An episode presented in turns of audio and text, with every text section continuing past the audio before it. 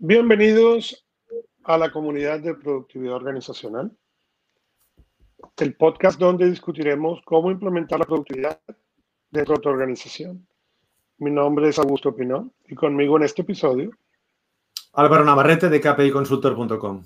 Y nosotros somos sus anfitriones de productividad organizacional. El día de hoy vamos a seguir hablando de 25 consejos de productividad. Eh, Álvaro ha ido empujando para que este libro se actualice. El proyecto estaba, simplemente se tardó y ahora es un proyecto activo en el cual estamos trabajando. Entonces, la idea del podcast es empezar a hablar un poco del libro y compartir qué ha cambiado o qué tiene nuevo, o, si sigue siendo válido. Y eso es lo que nos trae el día de hoy aquí, pero sin, sin más, voy a dejar que Álvaro introduzca el libro. Hoy vamos a hablar de el consejo número 25. Correcto. Pues La ante todo... cosas que no debo hacer. Vale, yo, yo digamos, como considero a gusto mucho más valioso, eh, gracias a esto de la COVID, le propuse, digo, esto que haces tú y estos libros que tú escribes y este talento oculto, lo que hay que hacer es potenciarlo y que gracias a ti consigamos, digamos, transformar el mundo mucho antes, ¿no? Entonces me aceptó la, la palabra y yo empecé, digamos, Augusto en el primer libro de consejos de productividad tuvo hasta la habilidad de empezar el, digamos, los consejos numerándolos de mayor a menor. ¿Vale? Por, por, digamos, en la vida tienen éxito los que hacen algo diferente. Entonces, Augusto justamente empezó por el consejo 25, que además a mí personalmente es uno de los consejos que más me gusta y se titula así, la lista de las cosas que no debo hacer. Os leo lo que yo subrayé cuando leí esto en su día yo lo he leído varias veces este libro. Dice, la idea de esta lista es simple. Recordarme cuáles son aquellas cosas que debo dejar de hacer o mejor aún no hacer. ¿Vale? Aun cuando yo las puedo hacer, otros lo harían mejor que yo y mucho más rápido. Esto se llama delegar hoy en día. Mientras yo puedo ocuparme de cosas más importantes, este último elemento es la clave. Y él habla de ejemplos, digamos, cotidianos, como puede ser hacer fotocopias, copiar, el, hacer backups de los, de los ordenadores, lavar el, coche o incluso, digamos, temas menores, ¿no? Entonces yo, por ejemplo, lo que quería proponer a Augusto en este breve espacio de tiempo que tenemos es, yo me he hecho una lista improvisada porque yo este ejercicio más o menos lo suelo hacer cada año, pero justamente le confesaba a Augusto que como eh, un, un servidor no es perfecto, pues probablemente hace casi unos tres años que no lo hacía. Entonces, preparando este, digamos, esta grabación, me he tomado la, libertad de apuntar seis cosas que son las primeras que se me ocurrían y si me permites a gusto, o, empiezas tú, o si quieres las leo yo, para que tengáis una idea práctica.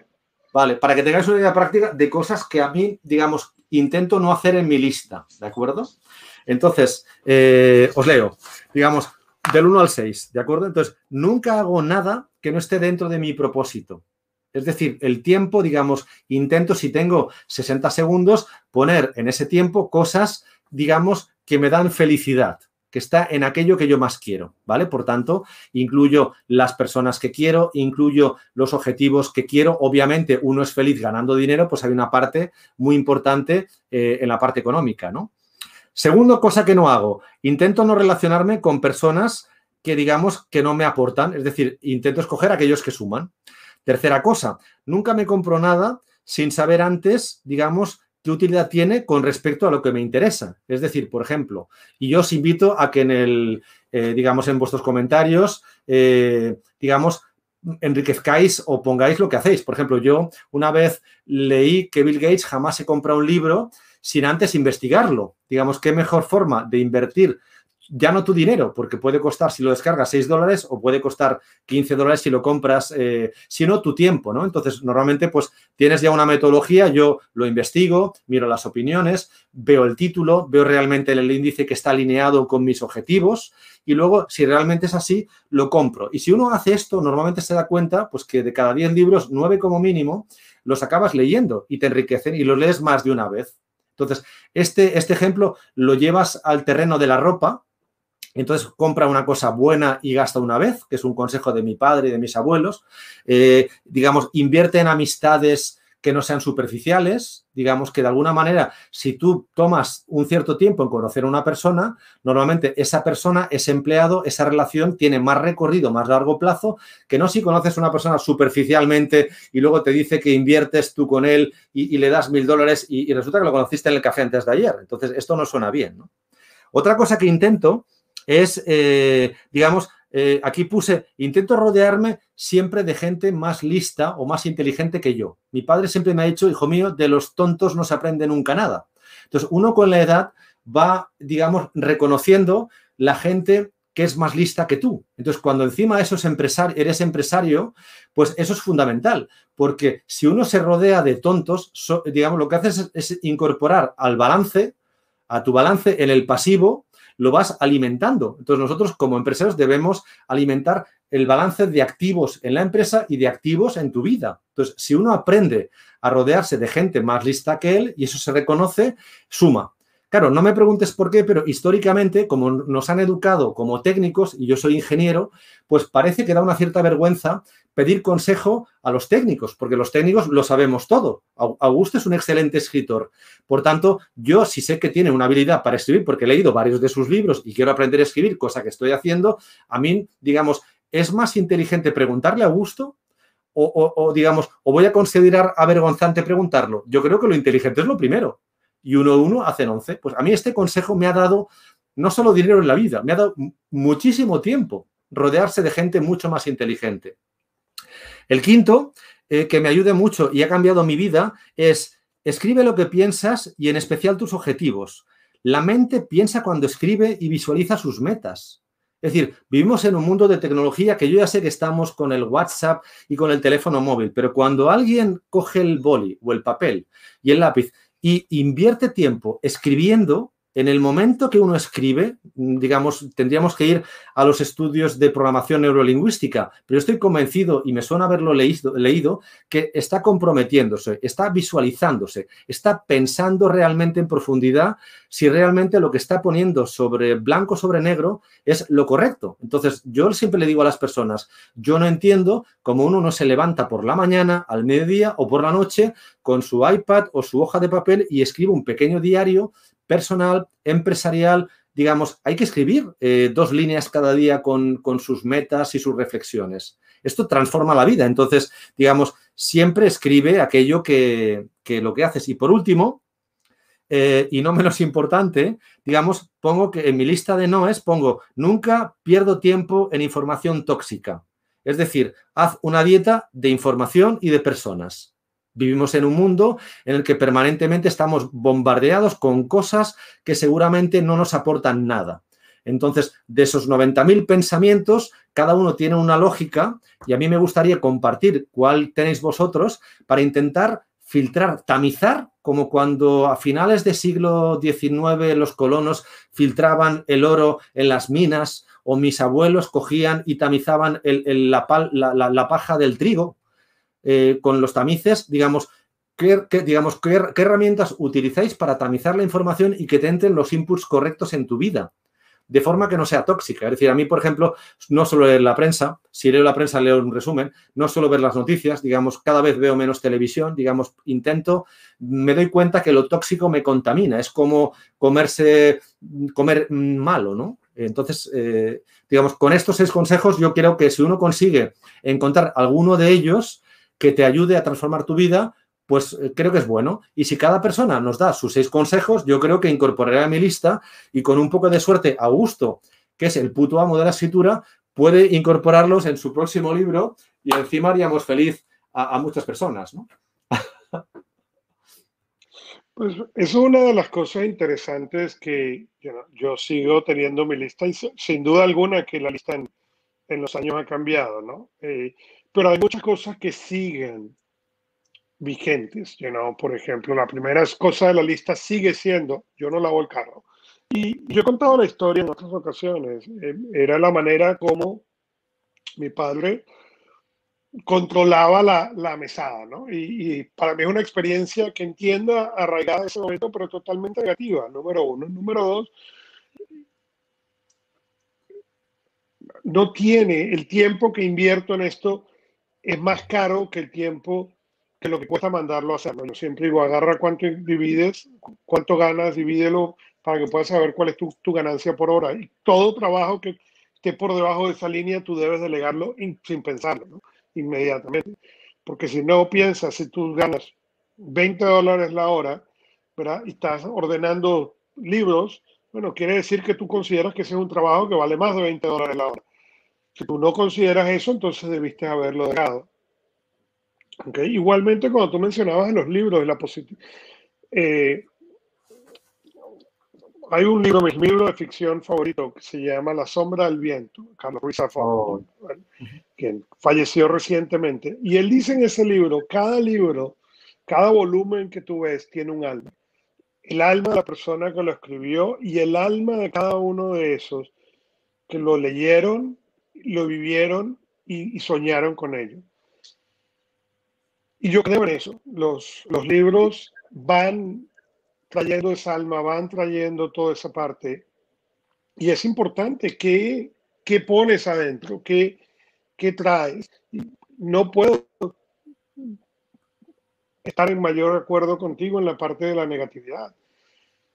Hay suficiente negatividad en el mundo para, dejar dejarse involucrar en ellos. Simplemente uno debe limpiarlo y, y poner distancia. Eh, porque lo que uno no se da cuenta es que por cada vez que uno escucha eso no se puede, lo que hacemos es solidificar las razones para no hacerlo.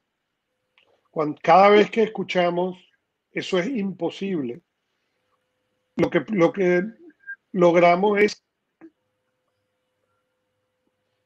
creer que ese plano, que esa razón es cierto, en vez de buscar una solución para hacerlo posible.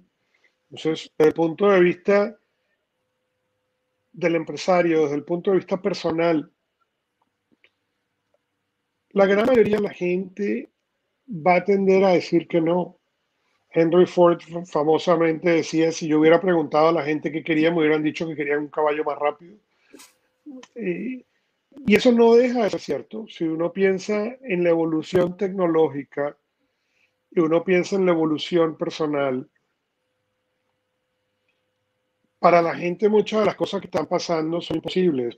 Este mismo podcast que estamos grabando, que Álvaro está en Barcelona, yo estoy en New Jersey, hace 30 años esto hubiera sido posiblemente imposible o sumamente complejo. Hoy en día es una cuestión instantánea.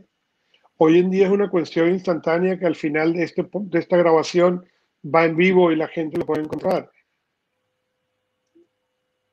Pero existe todavía mucha gente que sigue pensando que esto es imposible. Entonces tienes que elegir en qué lado vas a estar. Tienes que elegir en qué lado quieres que tengas. Y lo primero que uno tiene que identificar muchas veces no es qué es lo que queremos hacer, sino qué es lo que vas a dejar de hacer. ¿Qué es lo que, cuáles son los límites y los miedos que vas a dejar atrás? porque esos son como el ancla. Si, pensamos que somos un bote en el medio del mar, si dejamos el ancla abajo en la tierra, no hay manera de mover el bote, no importa cuánta fuerza le pongamos. Correcto. Hasta que no levantemos el ancla y dejemos, y dejemos de hacer estas cosas que nos amarran al, al punto donde estamos, no hay progreso. Sí, así es. No, y además yo comparto contigo porque hay muchas personas que por circunstancias de la vida y estamos pasando malos momentos, tú no tienes otra opción que abandonarte.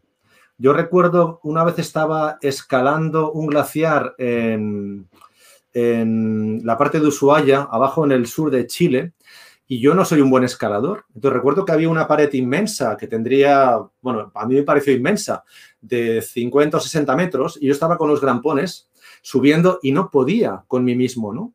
Entonces, claro, en ese momento que físicamente o espiritualmente no puedes con tu fuerza y te abandonas, necesitas que alguien te dé energía o te ayude. Entonces, yo, yo sé que el mundo hay personas mucho más fuertes que yo y que tú quizás no estás en buenos momentos, pero entonces simplemente cuando uno tenga, digamos, esos minutos que tú te abandonas, lo que hay que hacer es intentar acercarte a alguien y pedir ayuda como ser humano porque no todo el mundo tiene el don de la energía, de la potencia, digamos, eh, no somos supermanes. Entonces yo creo que el ser humano, aceptando su debilidad, lo que tiene que hacer es rodearse de un equipo de personas de confianza, y igual que cuando hay una carrera de relevos se van relevando, pues buscando, cuando tú te decaes, buscar esa persona que va a conseguir tirar de ti y rodearte de esas personas. Entonces, yo, ahora, por ejemplo, escuchándote, claro, eh, eh, anotaría aquí el, hecho de jamás permitas que te abandones, porque ¿cómo mirarías a la cara a las personas que te han traído hasta este mundo, no? O sea, yo, yo siempre intento, cuando tomo una decisión importante,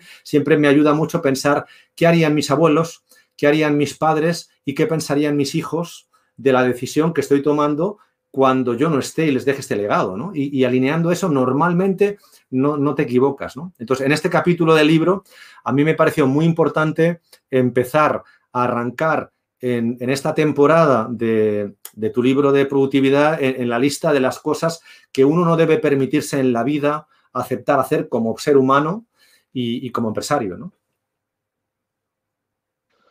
Así es, y, y es muy importante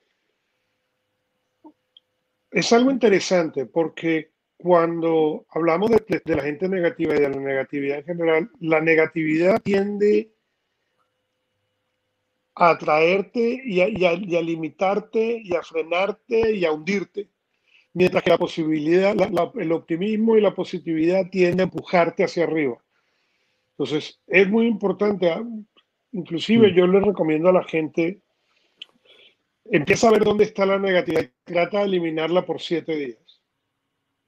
¿Okay? ve, El efecto, ve el efecto de, la, de no caer en el juego negativo por siete días. Y después puedo volver a la negatividad. Mi experiencia con la gente que hace esto es que no vuelven.